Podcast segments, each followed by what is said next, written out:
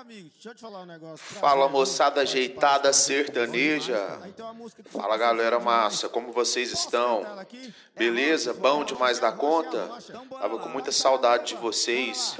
Estamos aqui mais uma vez, né, com um novo episódio aí do nosso, do seu, do meu, do, do de todo mundo, podcast Business Nejo, o seu podcast aí sobre entretenimento, música sertaneja e o show business, né, dessa desse movimento todo sertanejo.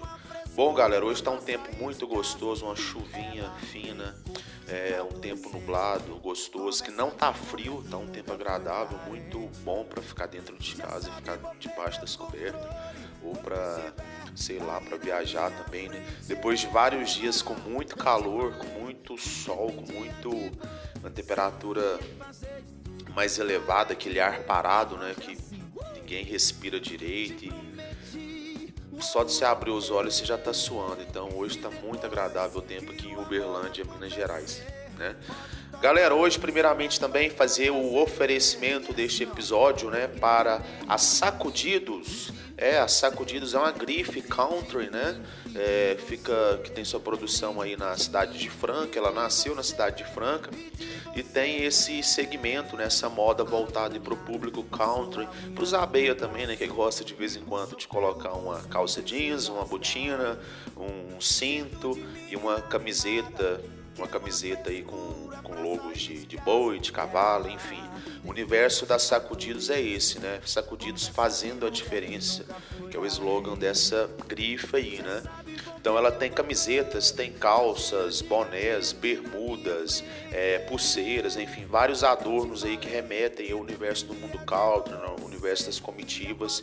E se você quiser conferir mais, é só entrar em www.sacudidos.com.br. Eu, por exemplo, eu uso uma carteirinha filé, uma carteirinha top da Sacudidos, né, de couro, onde aí ela tem um tamanho médio é, de pequeno para médio, né? Onde cabe aí com, com elegância todos os documentos, os cartões, enfim, é a que eu uso já está comigo já tem mais ou menos um ano.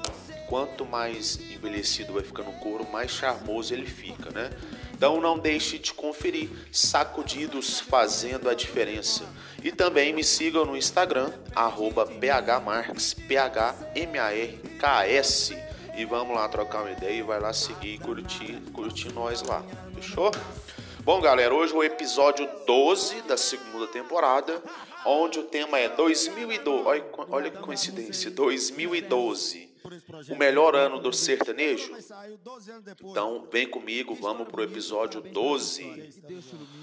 Por que desse título, galera? Porque para alguns saudosistas, inclusive para mim também, aqui se falando de nova geração, tá? Da, do sertanejo, desse sertanejo novo, né? Do sertanejo pop, que teve essa mudança, essa evolução, revolução, sei lá, depois de 2005, é que no ano de 2012 foi o melhor ano para do estilo, né? Para algumas pessoas que têm essa saudade, que têm essa percepção, e eu vejo um pouco disso também. Visto porque foi uma época de, de músicas mais animadas, a introdução do, do Arrocha, né, que pipocou por mais uns tempos depois, letras menos melancólicas, uma, é, uma maior abordagem de temas né, depois da música Sinal Disfarçado. Para mim, foi ela a precursora que teve ali um papo diferenciado que levou para várias outras letras dentro do Arrocha. Né? Então houve um, um, engajamento dos compositores, onde eles, de variadas formas e assuntos, criaram novas formas de cantar, contar uma história sobre balada, sobre romance, sempre buscando esse lado aí da, do, do up, né, da música animada, da música para cima, da música mais dançante e movimentada. Há quem diga também que foi uma época em que os artistas eram mais unidos, porque se se encontrando assim, eles se encontravam muito né, em casas noturnas, é, tumultuava o camarote da, dessas casas, né? Casas noturnas essas que tiveram aí grande crescimento na época, né? Exemplo disso foi a Vila Mix, que saiu de Goiânia e começou a se instalar em outras capitais também, como uma com uma com a mesma com a mesma época, né, na mesma época que o Marquinhos, que é o da Audiomix, que é dono do Vila Mix, da Vila Mix, hora ou outra você esbarrava com algum cantor do cast, né, do, do escritório lá dentro, como Gustavo Lima, Humberto Ronaldo, Jorge Mateus, e se eles, caso eles não estivessem se apresentando, né, eles sempre estavam ali prestigiando e curtindo a badalada noite daquele ano. Então, foi um ano também que eu vejo assim, que das empresas né, que agenciam os artistas, o que a gente conhece como escritório.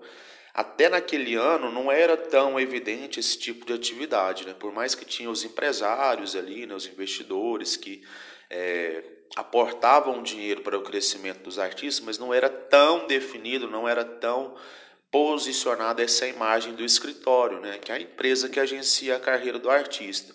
E o primeiro a surgir com, com maior evidência assim foi o Santa Fé, né, do Luciano Senhora de, de Goiânia, que depois agenciou nessa mesma época já, ele já era empresário, 2012, ele começou a agenciar o Lucas Luco e o Israel e Rodolfo, né? Na verdade, Israel e Rodolfo estavam um pouco mais para frente, o Lucas Luco foi meio que apadrinhado por eles. Então foi essa época que que surgiu Santa Fé, né? E em meados daquele ano também veio o que seria a poderosa Audiomix, né? Que já existia desde 2010, mais ou menos, com o Jorge Mateus, Humberto Ronaldo, Gustavo Lima e o Guilherme Santiago no cast. Mas em 2012 que ela se potencializou, criando o segundo, criando aí o segundo ano do festival Vila Sertaneja, que ia se tornar o grandioso Vila Mix que depois disso ela acabou virando um festival itinerante, né, rodando aí as principais cidades do, do Brasil. Houve também em 2012 o surgimento das boates exclusivamente sertanejas. Até então tinha sertanejo, mas era misturado com boates tradicionais, né, que já tocavam eletrônico e músicas do tipo. E em Goiânia se fortaleceu as, se fortaleceu, né, as boates, as casas como a Santa Ferral também, que era do, do Luciano Senhora, que tinha o, nome, o mesmo nome do escritório. Então foi o Santa Ferral, tinha a Vila Mix e teve o Woods, né? O Woods, o Woods mais o Vila Mix, é, sendo a Vila Mix primeiramente tendo filiais em São Paulo e Brasília, e a Woods foi uma rede de, de franquias sertanejas. Olha só como que estava latente né, o empreendedorismo dentro do sertanejo. Os caras foram fazer um churrasco, falou, vamos montar uma boate, mas vamos franquear o negócio.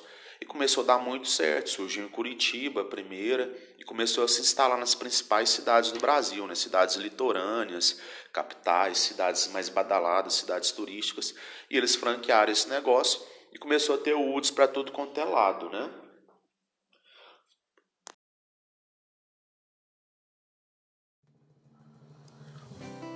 E a UDS acabou vingando porque era uma casa de um padrão de decoração mais luxu, luxuosa, não mais luxuosa, luxuosa, bem planejada, com público classe A. Então deu muito certo naquele momento.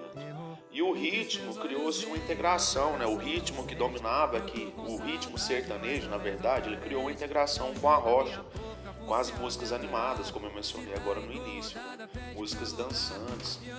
Então foi o ano do Sinal Disfarçado, de Vem em Mim, Dodge Ram, Fiorino, Camara Amarelo, Asmina Pira, 180, 180, 360, Gatinha Assanhada, Só Vou Beber Mais Hoje, dentre tantos outros hits, né?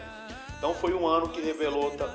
O ano de 2012, ele não só revelou como também potencializou carreiras. Ele revelou Israel Novaes, Gabriel Gava, Thiago Brava, Zé Ricardo e Thiago, João Lucas e Marcelo do Tchutchá, né? Lucas Luco, enfim, todos esses nomes. E como esses foram revelações, como eu disse, que foram, foram carreiras potencializadas também. Quem teve a carreira potencializada, por exemplo, foi Humberto Ronaldo, que já cantava, já estava na cena, mas não tinha tanta notoriedade. Potencializou também porque foi um segundo ano, um, é, um up em relação ao ano anterior, o ano anterior, quando ele apareceu pela primeira vez, gravou um DVD. O próprio Cristiano Araújo, né, Matheus e Cauã também. Então eles tiveram em suas carreiras alçadas em 2012. Então eles já tinham uma base, uma, uma estrada criada em anos anteriores, 2011, por exemplo, e em 2012 eles potencializaram, eles cresceram, né? De acordo aí como a gente falou em relação às revelações, esses cresceram, né? potencializaram a imagem que já tinham no, no mercado. E então, depois de 2012, não teve outra época um novo sertanejo que revelasse ou potencializasse tanto a carreira de, de muitos artistas ao mesmo tempo. Não teve, não teve no, em outros anos é, movimento tão grande de revelação, de revelações de artistas ou de crescimento de carreiras. Não existe e talvez não venha a existir. Porque sim, pode-se dizer que o, o prazo de revelação de um novo nome naquela época era mensal praticamente, todo mês tinha um novo nome, tinha uma nova, tinha uma nova marca, né? tinha um novo conceito no, no mercado, ou uma nova dupla, um novo cantor solo, era muito rápido, era mensal. E se for calcular de um mês para outro surgir todo nessa sequência de tempo surgir um novo cantor, uma nova dupla, uma nova cantora, isso é muito rápido. E é o que a gente não vê hoje, né? E, via nesse ano exclusivamente aí de 2012. Então dava para notar que os caras eles, eles eram mais da resenha, eles apresentavam, eles apresentavam ser mais unidos. Fato, fato esse da união que muitos cantores já relataram em diversas entrevistas que tinham uma união maior, é, e tretas, e sempre existiu tretas, mas as tretas eram mais em off, né? Hoje se vê, pode-se dizer assim, um abismo gigante entre o meio e uma falta de companheirismo evidente. E realmente, eu concordo que 2012 foi um ano espetacular no sertanejo, onde eu curti várias resenhas, farras, festas e músicas, e é uma época a se guardar com carinho, né? E pelos fatos aí, como a gente tentou enumerar, né, colocar dentro desse universo aí, poder citar de forma é, cronológica dentro dessa época, dificilmente terá outro momento desse na história do, do, sertanejo, desse novo sertanejo da música pop, né? Bom, galera, então é isso. Este foi o, o episódio de hoje, né?